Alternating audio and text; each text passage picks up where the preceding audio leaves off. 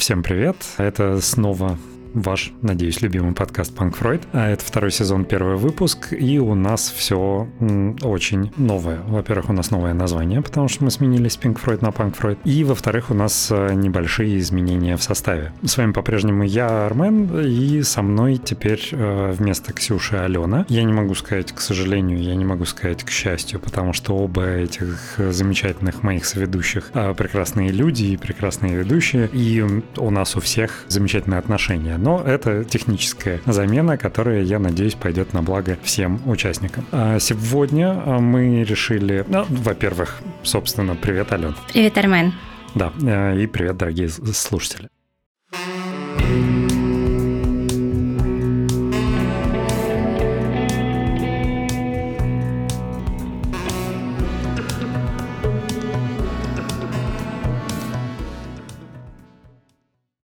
Сегодняшнюю тему мы решили обсудить страх. Да.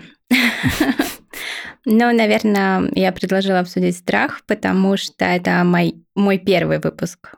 Угу. Мой первый подкаст в жизни. И в целом, я когда села сейчас в кресло, подумала, что этот страх в том числе похож на то, как люди себя чувствуют, придя первый раз в терапию, потому что здесь тоже такой приглушенный свет, стол, а, два кресла, тишина, и ты думаешь, о чем вы будете говорить. И все вот эти вот, как сесть, о чем говорить, как начать, как будто бы это очень похоже. Ну, честно говоря, это во многом еще и похоже, потому что та студия, в которой мы записываемся, здесь в том числе а, сдаются в аренду э, кабинеты терапевтические для приема психологов, поэтому это все явно не просто так. А начнем по традиции. Ты, естественно, знакома да, с нашим конечно. подкастом. Начнем с шеринга, с чем ты сегодня пришла, помимо страха, как мы выяснили?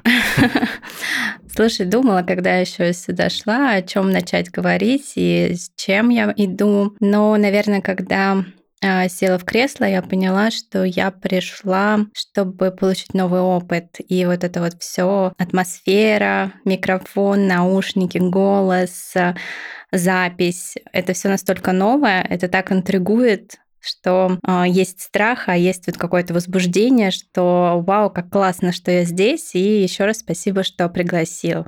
Спасибо, что пришла, и спасибо дорогим слушателям, что они тоже с нами. Здорово. А, я, что касается меня, да, я, мне сложно сказать, я, если честно, не думал, а, с чем я сегодня пришел. К сожалению, у меня в голове очень много мыслей, связанных с работой, в том числе в этот выходной день, поэтому а, немного сложно было переключиться. А, честно говоря, я очень сильно соскучился по записям, потому что их не было довольно давно, и первый сезон закончился уже длительное время назад. Вот. Но в то же самое время тоже как бы с одной стороны такая фрустрация и растерянность, а с другой стороны такое воодушевление по поводу нового начала, которое, скорее всего, будет очень продуктивным и интересным. Что ж, я думаю, что мы можем переходить к основной э, теме сегодняшнего выпуска. Давай попробуем. Что есть страх? Определимся с терминами или перейдем к содержанию? В принципе, mm-hmm. я думаю, вообще ты знаешь, что есть определенный очень маленький процент людей, которым неведомо чувство страха. В принципе. Ну, это патология, естественно. Ну и как бы эволюционно чувство страха – это, собственно, защитный механизм нашего организма, который, во-первых, повышает э, выработку адреналина, который бывает необходим в ситуации опасности э, живым организмом для того, чтобы собрать все э, мысли, всю энергию и все функциональные возможности, чтобы спасти свою жизнь. Да, да, да. И, наверное, с одной стороны, это то, что помогает нам выжить, не угу. только нам, но и животным, потому что они тоже испытывают страх. И есть прекрасная книжка. Боюсь путать сейчас название, почему зебры никогда... Ну, что-то там, что они никогда не умирают там, от инфаркта. Мы, кстати, можем по- об этом поговорить угу. да, по сравнению конечно. с людьми. Угу. У нас нет никаких правил, да? Разговор сам ведет себя, поэтому можем это тоже обсудить. Угу. Но, э, с одной стороны, а, страх — это то, что помогает нам выжить. С другой стороны, страх это то, что нас медленно убивает, если мы до конца его не проработаем, не поймем, не переживем, где-то на, на промежутке переживания страха остановимся. И вот, собственно, книжка, которая мне пришла на ум сейчас, это о том, что зебры или там антилопы, когда они видят опасность, они, у них срабатывает все тот же, а, как у людей абсолютно механизм, выбрасывается адреналин в кровь, и они убегают. Они переходят на другое поле, и они продолжают трястись, но они спаслись, и реакция стресса закончилась. А у людей все немножко сложнее. У нас стресс обычно не такой. У нас стресс — это работа. И вот это как раз то, о чем ты говорил, что мы испытываем стресс постоянно, и вот ты сейчас думаешь о работе, хотя ты не на ней. Как бы зачем ты это делаешь? Наверное, это какой-то тоже там сложный проект, да, я предположу. И поэтому, конечно, когда мы испытываем стресс, мы обычно не задумываемся об этом. Мы живем в нем, проживаем, но никогда не у нас не, не заканчивается этот механизм, мы не перебежали на другое поле. И вот это самое как бы и плохое у нас, у людей, потому что от этого наши сердечно-сосудистые заболевания, как там выяснили ученые. То есть мы не умеем до конца правильно проживать стресс. Ну, наверное, и утопией будет то, что мы можем научиться правильно переживать стресс. Вряд ли мы сможем это сделать всегда и до конца. Я думаю, что нет. Угу. Просто это наш какой-то вот такой человеческое, человеческий изъян. Да, мы, он нам помогает, но он в то же время где-то нам очень ну, как это, я даже не знаю, какое слово, убивает? Ну, в принципе, да. Ты знаешь, вот э, на тему того, э, что от количества многое зависит, да. Это ж, я не помню, к сожалению, эту крылатую фразу, которая это обозначала, но там, например, тот же самый алкоголь в малых дозах, он угу. может быть даже в какой-то степени полезен.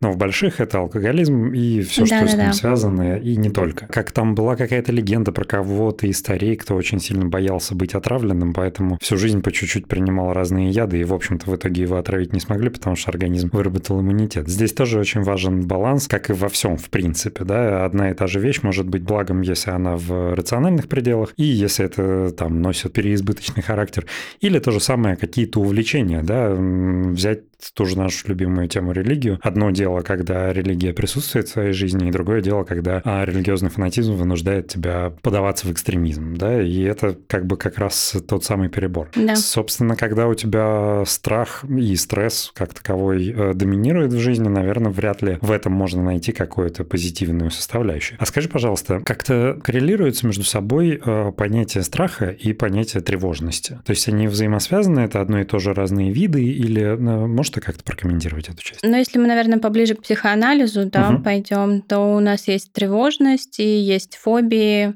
да, mm и вот здесь, наверное, не, не столько про стресс mm и про страх, сколько про а, фобии и про тревожность. Вот психоанализ, психоаналитическая терапия, потому что есть а, там страх, ты боишься какого-то определенного явления, там темноты, mm-hmm. ты боишься там жуков, ты боишься еще чего-то. Это такое, ну, больше про фобию, да, что конкретно чего-то ты боишься. И с этим чаще работают, наверное, не в психоаналитической терапии, хотя в ней тоже, безусловно, но вот когнитивно-поведенческая терапия uh-huh. об этом, о том, что там смотри долго на муравьев, и ты в какой-то момент притронешься к нему, в какой-то момент еще что-то, он там по тебе ползет, у тебя не случится истерика. Это, ну, такая когнитивно-поведенческая, скажем, история. А есть история про тревожность. Это совсем про другое, когда ты просто перманентно, ну, тревожишься. Ты чего-то боишься, но у этого чего-то нет названия. Ты на работе, у тебя вроде бы все хорошо, но ты все равно внутренне вот испытываешь, испытываешь вот эту вот непонятный, непонятную тревожность. Угу. Вот это, наверное, чаще всего то, что приводит людей в психоаналитическую терапию. То, что вот какое-то неудовлетворение, непонимание. И в этом тоже про страх. То есть ты чего-то, от чего-то тревожишься. От чего? И это очень интересная, но очень сложная тема, потому что у тебя нет конкретной, вот нет конкретного муравья, которого ты боишься. И здесь, конечно, нужно идти вглубь и думать о том, от, чего ты так тревожишься перманентно, когда в твоей жизни все хорошо. Скажи, пожалуйста, вот у меня такая мысль сейчас э, промелькнула в голове, не уверен, насколько она корректна, но можно ли предположить, что вообще чувство страха так или иначе, если сильно раскрыть раскручивать эту историю, это всегда про страх смерти. Um, наверное, не соглашусь, что это всегда про страх смерти, но это, вот, это экзистенциальный страх, угу. да, того, что ты умрешь, того, что жизнь закончится, того, что мир закончится. То есть это какой-то страх такой экзистенциальный. Не все они, ну, не все твои страхи все таки имеют а, под собой именно вот этот экзистенциальный страх, потому что, э, как же правильно это сказать?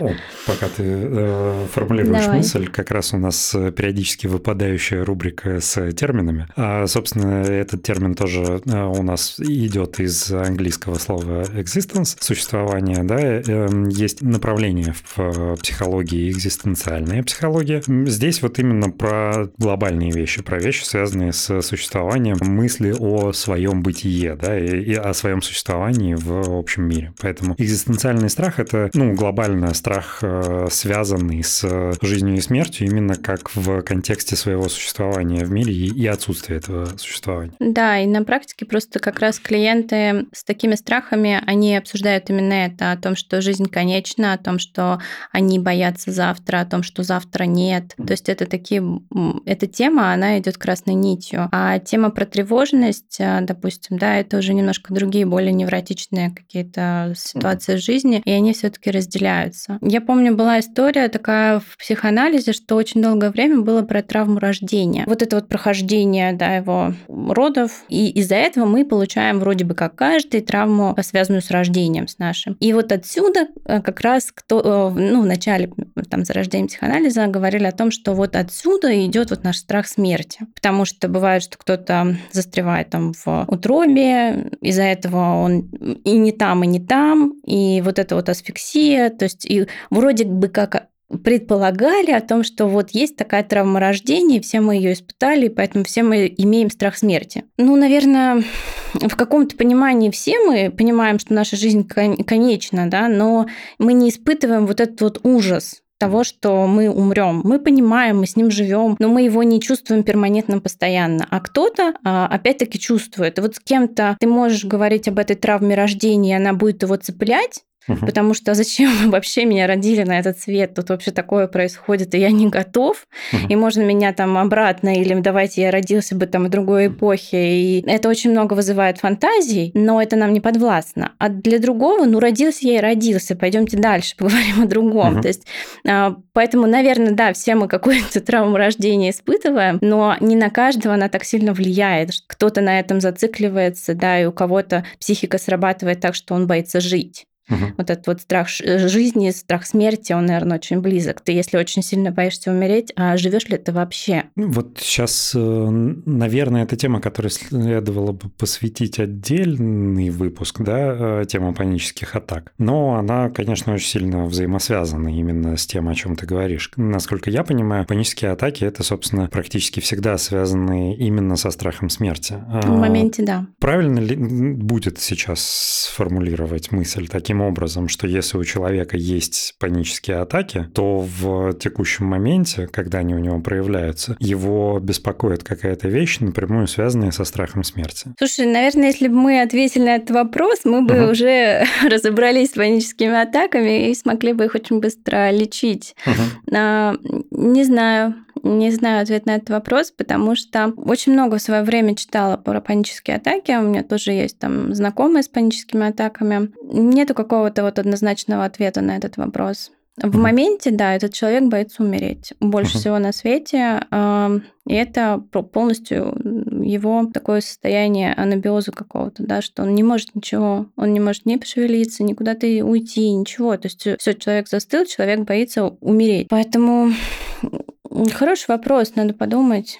Но, к сожалению, вот как бы, когда я искала очень много литературы, читала на эту тему, а, с паническими атаками можно работать, и панические атаки уходят. Но чем как бы меньше, наверное, человек об этом задумывается и работает с ними, тем в большую какую-то трясину ужаса он себя постепенно погружает. И это, конечно, ужасно, и помочь становится все меньше возможности. Ну, вообще, страхов, как я понимаю, огромное множество. Мы, то есть, так или иначе, если человек испытывает какой-то страх, мы, мы не можем подвести его к единому знаменателю, да, да. сказать, вот это причина или вот это конкретная К сожалению, ситуация. да, к сожалению, ты абсолютно прав. Я думаю, что это все связано с тем, что, в принципе, в нашей жизни нет ничего определенного. И даже когда там люди приходят в терапию, они хотят определенных вещей, а, они хотят от чего-то избавиться, чего-то получить, нет определенных алгоритмов, по которому ты ведешь человека за ручку, и вот у него получается тот или иной результат. К сожалению, это не работает ни с чем, ни со страхами, ни с ожиданиями, ни с нашими фантазиями, ни с нашей, там, я не знаю, любовью, отношениями, ни с чем.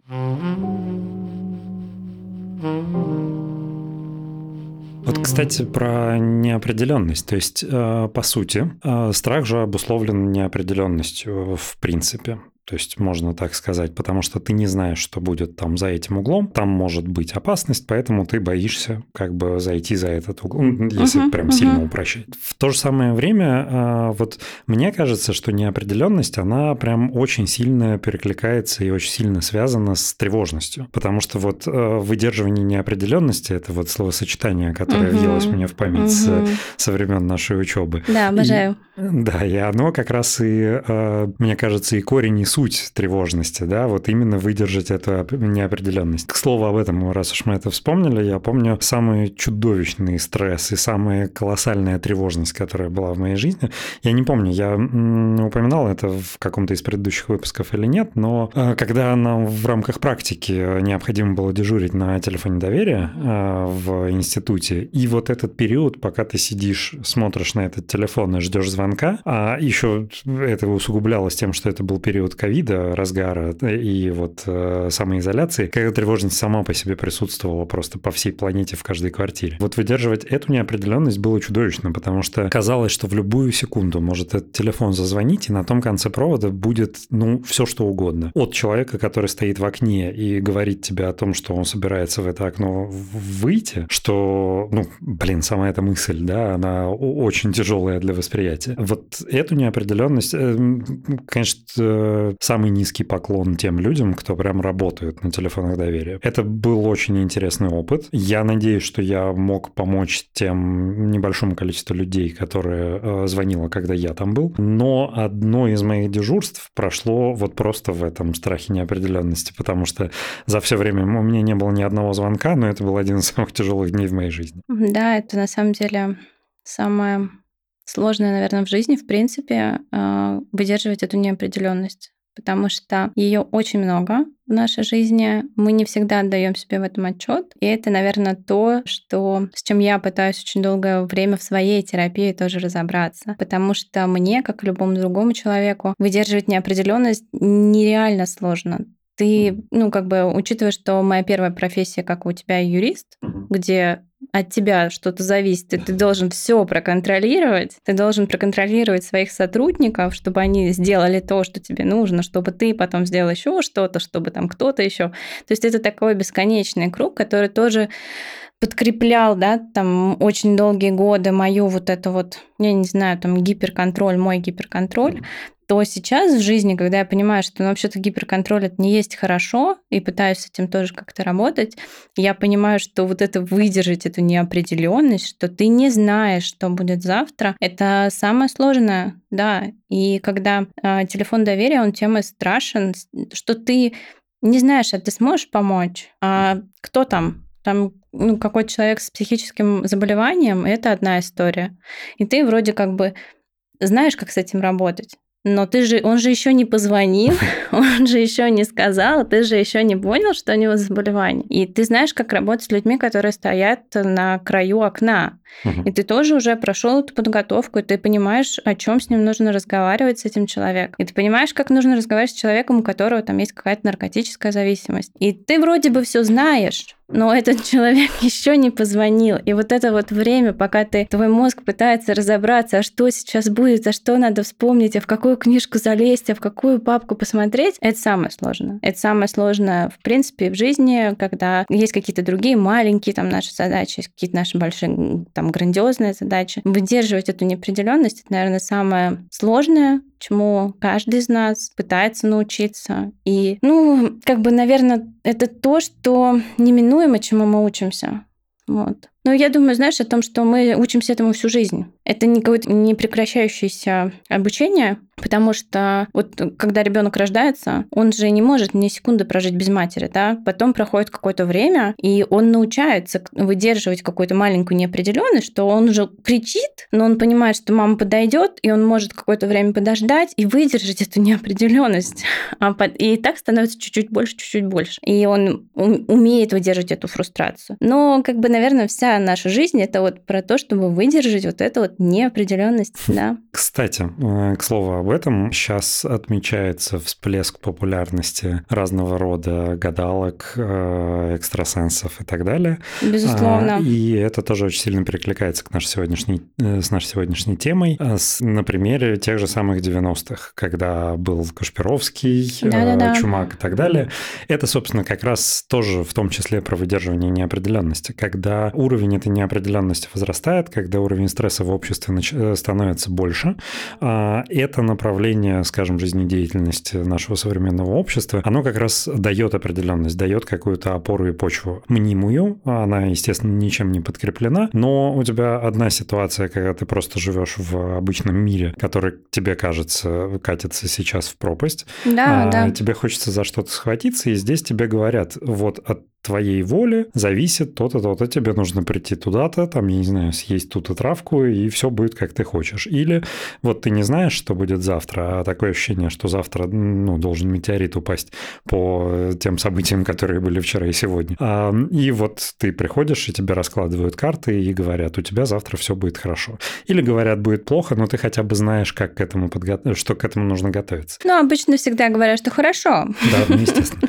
А, здесь как бы, э, скажем так, я как агностик, да, я ни во что не верю, но как бы ничего не отрицаю, я очень скептически, конечно, отношусь к разного рода эзотерическим вещам и так далее, но просто, скажем, я бы не хотел, чтобы скептически относились к нам. Мы принимаем всех, кто нас слушает, поэтому если человек полагает, что эта история работает, может быть, для него она и работает, но она для него может работать в том числе, если исходить из рациональной стороны вопроса, как как самосбывающееся пророчество. Или там каким-то иным образом, когда ну, твое сознание подтягивает определенные ответы под те там, варианты, которые были разложены. То есть я лично не могу уверенно сказать, да, если ты веришь в карты Таро, то ты как бы решительно не прав. Я могу сказать, что если тебе это помогает, я думаю, что как бы, ну и хорошо, что помогает. Вот скорее моя позиция примерно такая. Я, наверное, соглашусь с тобой и тоже придерживаюсь этой позиции Ну, за исключением, наверное, тех ситуаций, когда это ведет к какой-то вот уже такой девиантной... Безусловно. Девиантному конечно. поведению. И в моей практике я помню тоже, когда у меня были клиенты, которые обращались в астрологию, а почему нет? Угу. Да, то есть им нужна поддержка, они ее ищут, они ищут в лице терапевта, они ее ищут в лице астрологии. Если им это помогает как-то себя поддержать угу. на данном этапе, да, их жизни, почему нет? Может быть, когда-то там это уйдет, а может быть, из их жизни уйдет терапия, астрология останется, угу. да, то есть, но останется что-то, что их поддерживает. Это, безусловно, лучше, нежели там, как бы, собственно, к тому, с чего мы начинали, чем бояться жить. Я как раз ровно про это же самое, когда человек и так находится в пучине хаоса и пытается зацепиться за что-то, бить его по рукам и говорить, за это тоже не цепляйся, э, продолжай вертеться в хаосе, это, наверное, сомнительная история. Но я точно так же больше ориентирован на что-то рациональное, что-то научно обоснованное и так далее, поэтому, ну, тоже слегка скептически, скажем, отношусь к подобного рода вещам. Ну, это, наверное, знаешь, как бы тоже какие-то такие этапы взросления, там, своего проживания, а, ну, почему нет, да, то есть я только за, если это помогает. Если это приводит тоже, да, к каким-то таким девиантным формам поведения, конечно, я уже не готова с этим быть, да, mm-hmm. я не готова, я в таких случаях, да, вступаю в бесконечную дискуссию о том, где заканчивается а, там право твое на там, давать какие-то заключения о том, как человеку жить, и право выбора человека вообще прислушиваться к тому, что ему сказали, как ему действовать с кем ему там суждено прожить жизнь, с кем не суждено, а, потому что все-таки а, почему мне очень близок психоанализ, потому что это о том, чтобы найти опору в себе в конечном итоге, да, то есть мы там рождаемся, и вот, э, вот эти малыши, которыми мы были, они постепенно-постепенно растут, и в конечном счете э, хочется, чтобы этот малыш, он был взрослый и мог опираться сам на себя, чтобы ему не нужен был костыль в виде там терапевта, в виде мамы, в виде папы, чтобы это не прекращ... ну, как бы, чтобы это закончилось тем, что он может принимать самостоятельные решения, отвечать там за себя, за свои ошибки в конечном итоге. Ну, то есть мне близка вот эта вот позиция, когда ты берешь ответственность за свою жизнь на себя. Поэтому, наверное, ну, в конечном счете, в моем каком-то идеальном мире, ты как будто бы, да, берешь а, вот эту всю ответственность за то, что ты делаешь на себя. Кстати, вот сейчас еще ты упомянула взросление, да, взрослую позицию. Я вспомнил э, про понятие всемогущего контроля, которое тоже в какой-то степени, на самом деле, на мой взгляд, пересекается с магическим мышлением, потому что оно объясняет э, происходящие вовне объективные события волей конкретного человека и его мыслями. Да? А всемогущий контроль при этом, он свойственен, насколько я помню, на определенном этапе психосексуального развития всем людям. А, то есть э, младенцы считают, что все происходящее... Э, во-первых, им сложно, ну не сложно, они не могут отделить себя от окружающего мира, а, и, соответственно, все, что происходит вокруг, предпо... ими воспринимается как происходящее по их воле. В том числе, когда ребенок начинает плакать и как бы и тут же его начинают кормить, это тоже он считает, что он вызвал э, корм своим плачем. В какой-то степени, конечно, так оно и есть, но глобально, конечно, ну, объективно это не так. И вот э, понятие всемогущего контроля, э, я же не путаю термины, правильно? Это всемогущий контроль называется? Да, да, да. Вот. Когда младенец считает, что все, что происходит, это по его воле. Да. И, соответственно, во взрослом возрасте может случиться, что у людей есть чувство всемогущего контроля. Это, как правило, признаки, здесь, наверное, можно сказать, сказать, не совсем здоровой психики.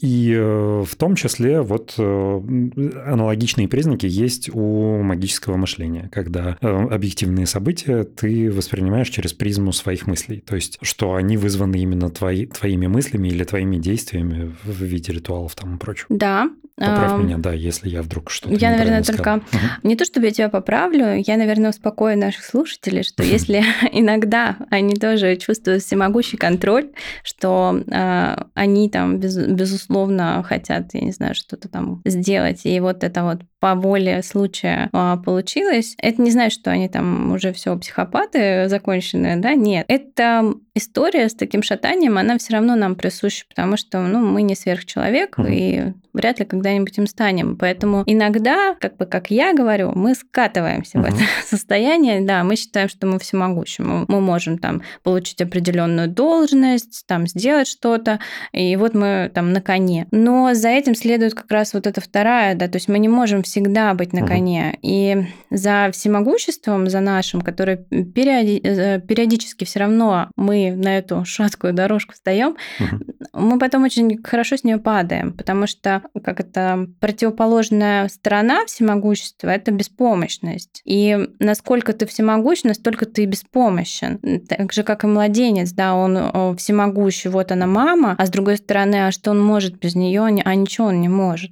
И поэтому и во взрослом взрослой жизни вот как бы с одной стороны мы сейчас говорим про нормальных да, невротических людей, с одной стороны иногда мы чувствуем себя просто всемогущими, жизнь нам подвластной, все идет как мы хотим, но с другой стороны иногда мы чувствуем такое полное опустошение, полную беспомощность и просто воем на луну, потому что а закончился вот этот вот наш внутренний ресурс на то, что я все могу, и мы иногда понимаем, что ну вообще-то нет, вообще-то я могу не все, и это тоже очень сложно переживается.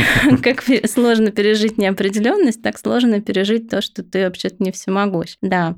А вот, наверное, про всемогущество это еще очень история про психопатических таких личностей, которые действительно считают, что они могут там вершить судьбу.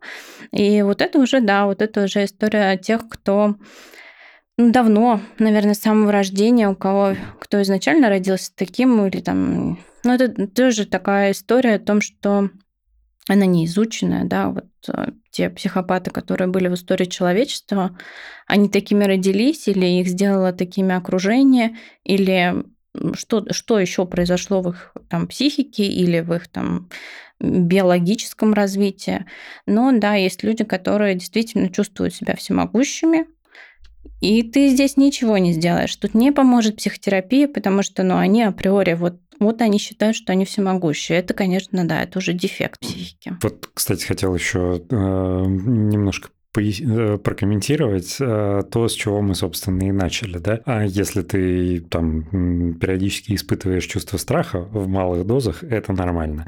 Если у тебя в малых дозах возникает чувство какой-то там зависимости объективных э, событий от твоей воли, это тоже нормально. Абсолютно. А, более того, в принципе, человек имеет свойство впадать в регресс в зависимости от каких-то случаев. То есть и там стремиться сейчас, возможно, будут ужасные аналогии, поймите меня правильно, да, если он стремится вернуться в утробу матери, то есть вернуться калачиком под э, плед, это тоже нормально. А главное, э, чтобы это было не перманентное состояние человека. Э, и тогда это абсолютно здоровый человек, в том числе и а у него да, бывают разные да. Да, проявления. Я думаю, что как раз ты говоришь о том, что вообще-то мы имеем право испытывать те эмоции, которые у нас есть. Это может быть и боль, и обида, и страх, и гнев, злость и, там, и та самая беспомощность, когда ты свернулся калачиком. Ну, как бы здесь Вопрос стоит, э, наверное, то, насколько нам изначально вообще обществом, потом родителями, потом самими, э, сами себе, насколько мы это разрешали. Потому что зачастую как бы что друзьям, да, что там коллегам, что а, клиентам, пациентам, ты говоришь, что ну вообще-то это нормально, вообще-то угу. нормально, что вас там что-то бесит, вообще-то нормально, что вы на такую агрессию реагируете агрессией, вообще-то нормально, что вы пролежали там два дня в слезах после того, как у вас произошло какое-то событие, ну, все, все возможно. Но мы такие люди-перфекционисты, а, я, наверное, не знаю никого, кто не стремился бы к перфекционизму в своей жизни в той или иной мере, потому что мы все хотим, что ну, как бы в здоровой, да, скажем так, мере, мы все хотим лучшего. И когда мы два дня лежим калачиком, ну как бы, а жизнь-то идет, все, нельзя там два дня, нельзя 10 дней, нельзя неделю лежать калачиком, надо вставать и делать дела. Успешный успех, он как бы нас ждет. Поэтому возможность испытывать все, как бы возможность дать себе проживать чувства, наверное, это самое важное, да.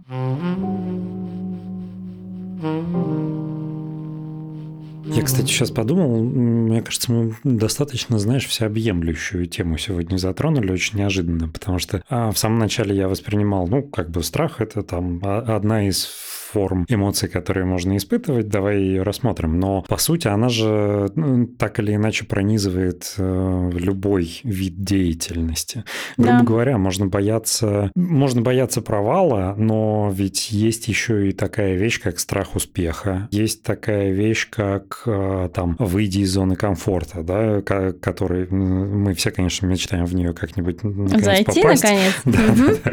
Это же, в принципе, страх преследует преследует каждого из нас практически всегда, за исключением как раз тех специ... Э, специфичных физиологических историй, когда люди не испытывают да, чувство страха, но эм, это настолько исключительная ситуация, что нам, наверное, нет особо смысла на нее заострять внимание. Это больше вопрос прерогатива специалистов. Да, я согласна с тобой. Ну, вот как я, наверное, уже говорила, да, вот эта вот травма рождения, поэтому, наверное, и получается так, что это со всей твоей жизнью связано.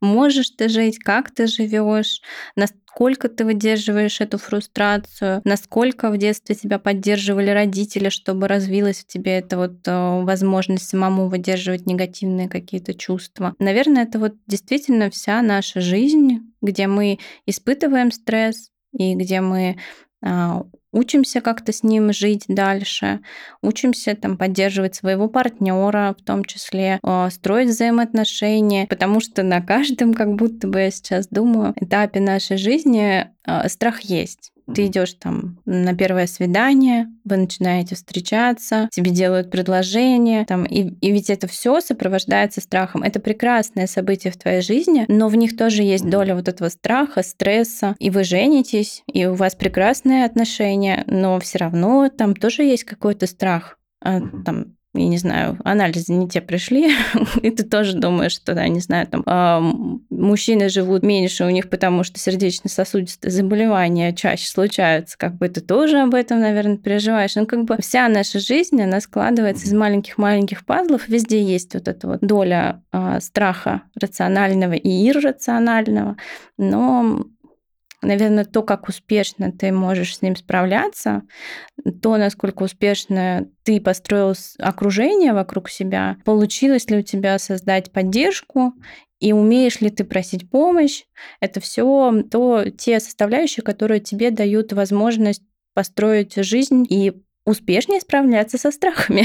Ты знаешь, сейчас э, подумал на тему страха. Ну, почему-то весь выпуск у меня как бы фоном возникает вот э, образ Эрос и Танатос, да, как инстинкт выживания и э, стремление к смерти. И э, в какой-то степени, на самом деле, э, вот стремление, э, инстинкт выживания, самосохранения, это же про страх смерти. Я думаю, что стремление к смерти, стремление к Танатосу, это же про страх жизни, если уж уж так поговори, э, подумать. Ну да, это такие две стороны одной медали. Ты стремишься к жизни, ты стремишься к смерти, и вся твоя жизнь проходит на вот этом вот балансе. Я про то, что э, в тех ситуациях, когда э, стремление к смерти доминирует, да, это тоже, ну, девиантная ситуация, это не нормально в глобальном смысле.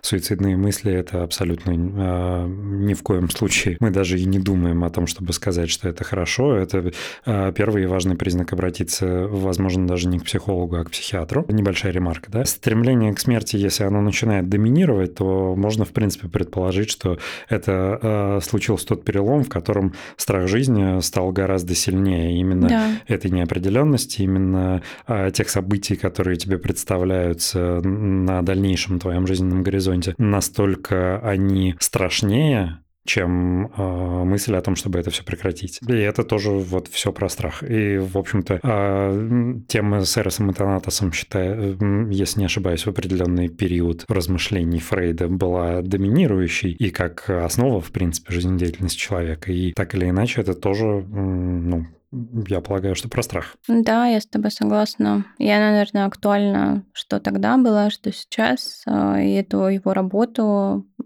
обсуждают и сейчас, и там, я помню, в прошлом году тоже аргентинский психоанализ, по-моему, эту работу очень обсуждал живо. Ну, потому что как бы вроде жизнь идет, а тема-то про жизнь и про смерть, и про стремление к жизни или про стремление к смерти, она остается актуальной сейчас. И, наверное, может быть, я предположу, что а, учитывая сейчас ту неопределенность, в которой мы все живем, а, именно поэтому эта тема стремления жизни, стремления к смерти, она становится снова, вновь столь актуальной, потому что, ну, как бы у нас сейчас все хорошо, да, вот мы записываем в студии там подкасты, и все прекрасно. Но с другой стороны, мы откроем Телеграм и почитаем, что где происходит в мире, и, и мы не там. И мы не знаем, что с этими людьми там происходит. И поэтому, конечно, вот это вот стремление наше там сделать лучшую жизнь и получить успешный успех, и нам как будто бы немножечко легче, да, у нас как будто бы нам немножечко легче идти к, ну, быть на стороне добра, да, света, мира, а, стремиться к жизни. А вот люди, которые где-то в сложной ситуации жизненной, и, там, я не знаю, домашнее насилие, да, то же самое, а вот у них как бы меньше как будто бы вот этих вот а, плюсиков в колонках за то, чтобы жить или умереть. И вот это вот, конечно, наверное, то, что периодически перевешивает чью-то колонку, и он начинает идти в сторону инстинкт, ну, как бы инстинкт смерти он перевешивает. Mm-hmm. И вот, эм, ну, это, наверное, как раз то, для чего терапия создана чтобы находить вот эти смыслы жить, и чтобы там либидо, не хочу говорить сложными словами, хочу говорить проще, но чтобы твое желание жить, оно было вообще-то Сильнее, да.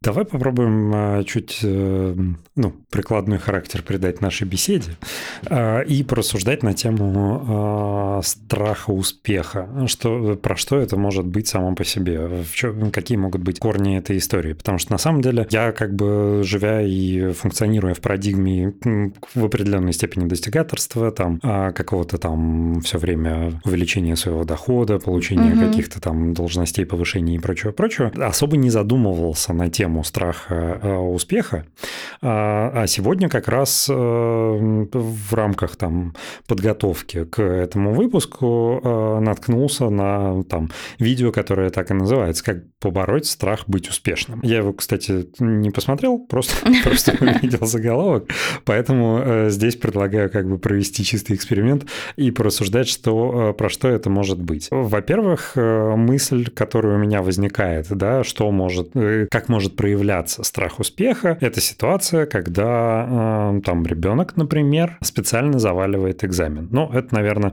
довольно простая ситуация, да, потому что это, как правило, скорее всего, какой-то протест против родителей, которые там э, не считались его волей и его интересами, заставляли его учиться, например, либо наоборот, в какой-то степени ребенок отошел на второй план, и для того, чтобы привлечь внимание родителей, он как бы э, устроил этот саботаж, да, чтобы создал стрессовую ситуацию, в рамках которой родители могут объединиться и, в общем-то, обратить внимание на ребенка. Но само по себе понятие страха успеха, сталкивалась ли ты с ним и что ты о нем думаешь? Знаешь, так интересно, вот у меня просто сейчас такой чистый лист в голове, это тоже о чем-то говорит, Потому что, как бы, безусловно, мы, наверное, все сталкивались. Это понятно каждому человеку концепция. Почему-то мы не делаем то, что мы бы могли сделать. Почему-то, я не знаю, мы не открываем бизнес. Почему-то у нас очень долго лежат какие-то материалы, которые бы нам помогли, я не знаю, в работе продвинуться. Но почему-то все это лежит на месте. И я вот эм,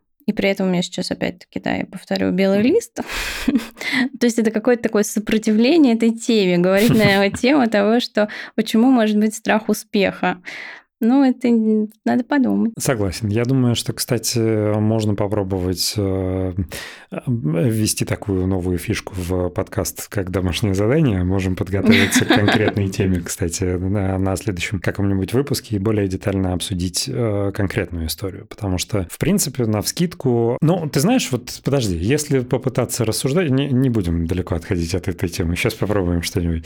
Если попытаться порассуждать на эту тему, у меня возникает мысль, мысль, что э, страх успеха это может быть как раз про страх неопределенности, да, э, потому что на текущем этапе э, ты в, в пресловутой зоне комфорта, у тебя все понятно, у тебя, возможно, все там не так ярко, как э, в целом хотелось бы, тебе настолько страшна та неопределенность, которая идет за этим успехом. Здесь же тоже еще нужно разобраться с понятием, что такое успех, потому что для кого-то, может быть, э, там повышение не является успехом, но в принципе повышение Эм, как бы глобально, наверное, это один из признаков успеха, но есть люди, которым оно не нужно, которым нужна спокойная и размеренная жизнь на той позиции, которая у них есть, и они не стремятся там никем руководить и ничего делать. Э, и, соответственно, вот этот переход, э, который обществом воспринимается как успешный, э, у человека вызывает отторжение в силу того, что это выход из зоны комфорта,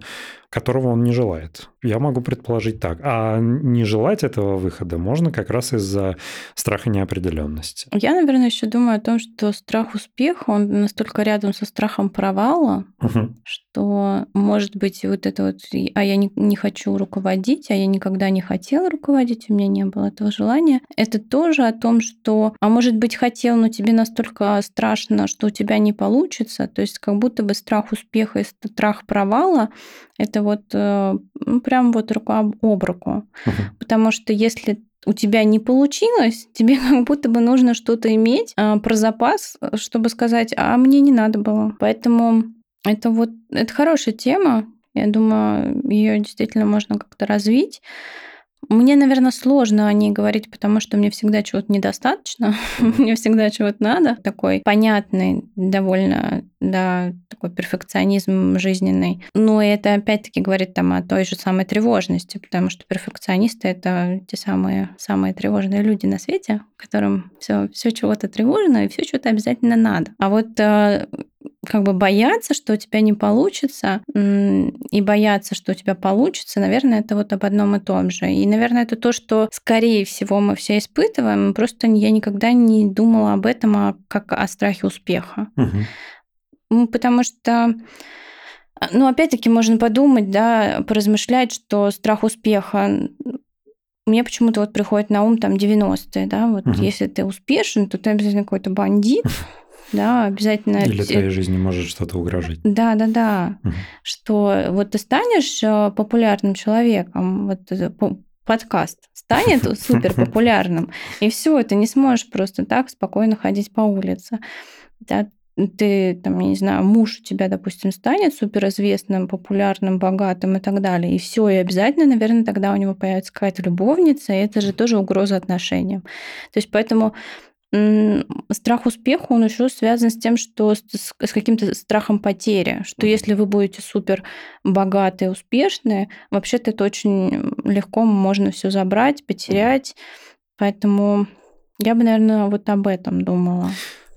Ты знаешь, очень интересно, что ты это все озвучила, потому что я сейчас поймал себя на том, что а, все мои страхи, связанные с карьерой, а, как правило, вот э, идеально описаны тем, что ты сказала. Потому что а, когда я там жалуюсь на какую-то ситуацию, связанную с работой, на меня все смотрят очень странно, потому что, как правило, у меня дилеммы и какие-то опасения, и какую-то тревожность вызывает ситуация, в которой мне нужно нужно сделать выбор между хорошим и хорошим. И я боюсь, что первое хорошее, и которое я выберу, оно так и останется хорошим, а во втором хорошем кроются перспективы. Да, и я их упущу. Здесь вот э, очень сильно перекликается с тем, что ты говоришь, довольно забавно. Ну, вот эта тема про страхи, наверное, она в целом про нашу жизнь. Да? Вот мы все их испытываем, все по-разному, но как-то пытаемся лавировать между хорошим и хорошим, если получается. И дай бог, чтобы не было выбора между не очень и совсем плохо. Да? И в, этом, в этом смысле, конечно, лучше, чтобы был выбор за, между чем-то хорошеньким. Безусловно.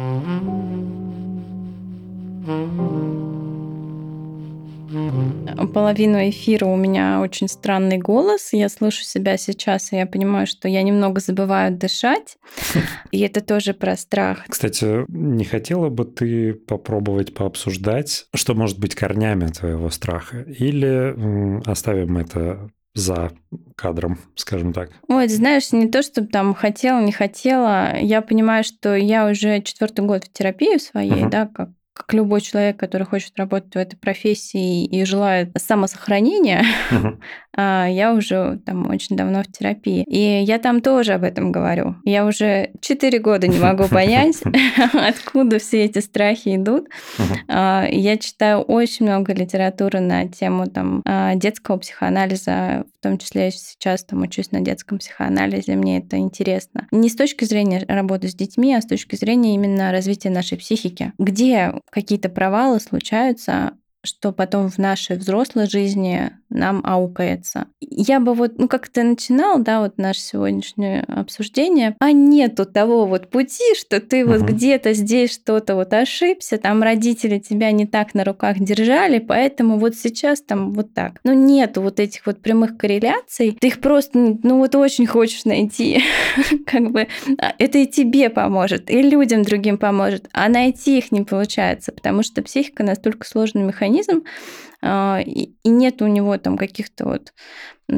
схем, структуры, да, понятной, а очень хочется. И мне как юристу тоже очень хочется все структурировать. Но а, психика это не тот механизм, который можно структурировать. А, в этом и прелесть, и интерес этого, потому что а, все люди разные, все люди равные при этом, а, как раз благодаря именно этому, что все абсолютно разные, поэтому нам интересно а, всем друг с другом взаимодействовать и искать людей отчасти на себя похожих, но не полностью, потому что нередко бывает, что полностью на тебя похожий человек может вызывать у тебя раздражение. Да. Ты знаешь, я, кстати, по поводу универсальных инструментов полностью, естественно, согласен, что их нет, а, но почему-то, абсолютно не знаю почему, но, наверное, стоит про это все равно сказать, если эта мысль возникла. У меня возникло воспоминание из детства. А, я читал какую-то книгу, которую нам задавали в школе а, прочитать летом. То есть вот это вот необязательная программа, которую никто uh-huh. никогда не читал.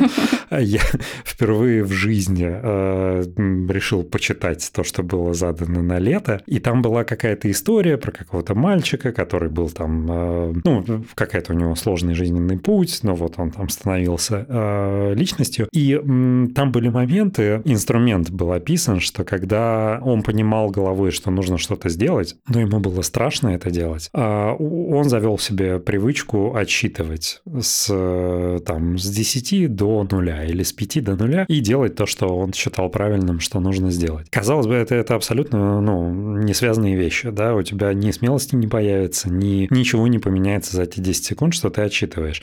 Но я помню, я после этого, когда взял на вооружение для себя вот эту вещь, э, она со мной идеально работала. Как будто вот в период своего этого отчета, возвращаясь к нашей теме, ты отвлекаешься от своего страха. И э, пока как бы ты от, отшагнул от страха, который обнимал тебя, да, в начале, и не давал тебе сделать то, что ты считал правильным сделать. Ты э, отвлекся от него на эти 5 или 10 секунд. Вот ты уже стоишь немного в стороне, и тебя уже ничего не держит. Ты уже делаешь по инерции то, что собирался делать, потому что решение это в твоей голове было. Останавливал тебя именно страх. А ты всего лишь э, отчетом э, просто отвлекся от этого страха, который никуда не делся. И все риски никуда не делись, э, которые побуждали этот страх, да, который ты, предугадывая, собственно, и родил этот страх. Но это, в общем, такой довольно забавный инструмент, может быть, кому-то поможет. Ну, э, в этом, наверное, хороша вот как раз э, КПТ-терапия. Угу.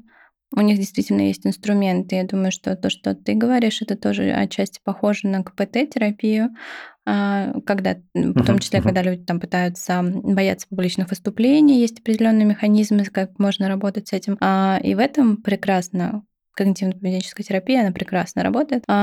И за это очень не любят психоанализ, а психоаналитическую терапию, потому что там никаких э, способов. Ты только приходишь в кабинет, рассказываешь, проживаешь свои чувства. Я безусловно, с таким как бы тоном сказала, обесценивающим, но я никогда не обесцениваю психоанализ, потому что это про проживание того, что с тобой происходит. Это другой механизм. Он не дает тебе алгоритма, но он запускает какие-то другие вот эти вот механизмы непонятные нашей психики вот вовне, да. Но а, это тоже хороший механизм. А, ну, ты знаешь, вот э, опять же, возвращаясь к тому, о чем мы сегодня говорили, поскольку все люди разные, я лично, наверное, более склонен к психоанализу применимо к себе, а именно в том плане, что, опять же, все сегодняшние темы перекликаются между собой, потому что КПТ, когнитивно-поведенческая терапия, там есть инструменты, там есть задания, которые нужно выполнять, там есть вещи, которые решат твои конкретные проблемы. Но при этом это история побороть себя и свои страхи, и сделать то задание, которое дал тебе терапевт. И в этом плане мне психоанализ ближе, потому что он не заставляет меня перешагивать через свой страх. Я как будто бы, ну не то чтобы соединяюсь или сливаюсь со своим страхом, но в рамках, понятно, что это сильно дольше, это, возможно, даже морально сильно сложнее в перспективе. А, но глобально в моменте ты приходишь к терапевту, тебе не дают никаких заданий, тебя не ругают за то, что ты его не сделал. У тебя нет этого чувства вины. Так или иначе, ты приходишь со своими проблемами, которые должны в рамках этой терапии найти свое разрешение благодаря твоей, благодаря работе твоей психики. Вот, наверное, я бы так сказал. Что об этом думаешь? Я с тобой согласна. А, абсолютно. И опять-таки психоаналитическая терапия, она не, не для всех, не решает там всех проблем, она не про быстрый результат, это не коучинг, это не тренинг, а это порой очень больно, это порой очень сложно, это выдерживание определенной рамки. Да, здесь нет заданий, но у тебя есть конкретный день, конкретное время, у тебя есть стоимость, и ты пропустил, ты все равно заплатишь. Как бы там всё. есть свой, свой сеттинг. там есть свой сеттинг, он тоже работает, это другие механизмы.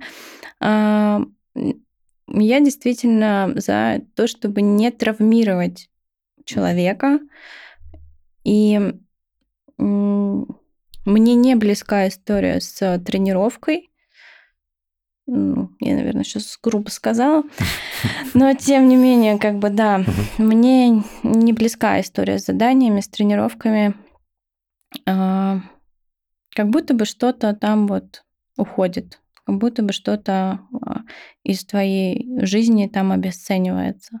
Поэтому я, когда все мои друзья ко мне обращаются, когда кто-то ищет психотерапевта, я всегда как бы за психоаналитическую терапию. Но есть определенные, да, а, случаи, когда, безусловно, даже я там говорю, что а вот это хорошо работает в КПТ. Есть там какие-то детские, да, истории, которые тоже работают в КПТ. Есть история там с задержкой в развитии, и это тоже лучше работает в КПТ, потому что психоанализ там детский, он не про, не про это. А есть какие-то истории с психиатрическими заболеваниями, да, которые тоже лучше работают в другой терапии. Потому что психоаналитическая терапия у тебя ну, как бы в первую очередь должно быть аналитическое мышление. Если его нет, то, как бы, наверное, это не для тебя. Тема хорошо, наверное, для всех что можно выбрать свой вид терапии, и каждый из этих видов терапии и со страхами поможет поработать, и с твоими ожиданиями, и с фантазиями. Просто каждый будет работать в своем, в своем методе. Поэтому просто надо найти своего психолога, психотерапевта и свой подход, да. Кому-то лучше одно, кому-то другое, все мы разные. Что ж, я думаю, что на этой позитивной э, и абсолютно правильной ноте э, мы можем потихоньку заканчивать. Время шеринга. Угу. Рассказывай, с чем ты теперь отсюда уходишь. Я ухожу с чувством благодарности к тебе, к слушателям, если это прекрасная беседа выйдет в свет и увидит свое начало. Я благодарна вот сегодняшнему дню и самой себе за то, что вообще-то я тоже поборола страх. Я потом подумаю о том, чего мне это стоило. Но, тем не менее, действительно, я вот переполнена чувством а, благодарности за сегодняшний день, за сегодняшний опыт. И это а, большой какой-то шаг а, для меня. Очень интересно и очень вдохновляюще. Спасибо. У меня, у меня очень много мыслей мне очень, очень а, авансом очень понравился этот выпуск. Я его, конечно, еще не слышал, но я надеюсь, что он будет очень а, также содержательным для тех, кто его послушает, как он был содержательным для меня, говорящего в этом выпуске. Я думаю, что мы затронули очень много очень важных тем.